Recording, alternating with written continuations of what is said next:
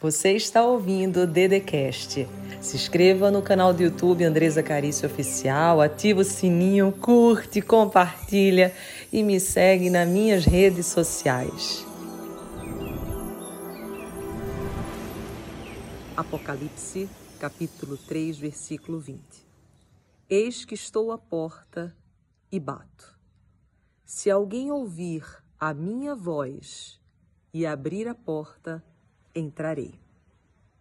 Quantas vezes na sua vida Deus estava na sua porta, bateu, você ouviu a mensagem por meio de uma intuição, a voz do seu coração, e mesmo assim você não confiou? Talvez hoje na sua vida. Você sabe qual é o caminho que você tem que seguir, você sabe o que você tem que fazer, mas mesmo assim você admite ser maltratada por alguém, maltratado. Você admite que falem de qualquer jeito. Você permite que os seus dias não sejam do jeito que você quer. E mesmo assim você já ouviu a voz de Deus dentro do seu coração. Só que na hora de abrir a porta, porque abrir a porta é entrar em movimento, é fazer, é abrir mão das desculpas, é entrar para o desconhecido, porque eu acredito, eu tenho fé que quem fala para mim é Deus, o Espírito Santo que me move, mas para eu abrir a porta, eu vou navegar dentro de um desconhecido e o desconhecido me assusta.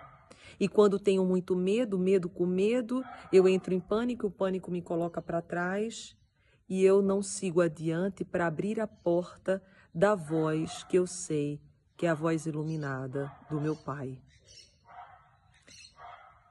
Hoje, se existir uma voz dentro do teu coração que convida você a seguir adiante, siga, tenha fé.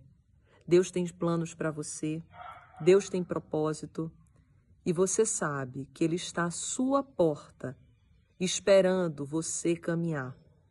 Você tem um monte de presente e milagre para receber, mas você tem que fazer a caminhada para pegar esses milagres e esses presentes. É você que tem que abrir a porta para que ele possa entrar. É você que precisa fazer o movimento. Não espere que o outro faça aquilo que você tem que fazer. Não espere que alguém decida por você.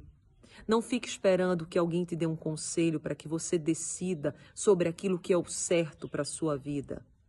Resolva seguir em frente. Abra essa porta, porque na hora que você abrir, Deus vai entrar. Ele vai segurar tuas mãos e você vai se sentir muito forte. E por mais que você tenha medo, porque vai ter, você vai seguir adiante. E você vai perceber que o medo não era tão grande assim.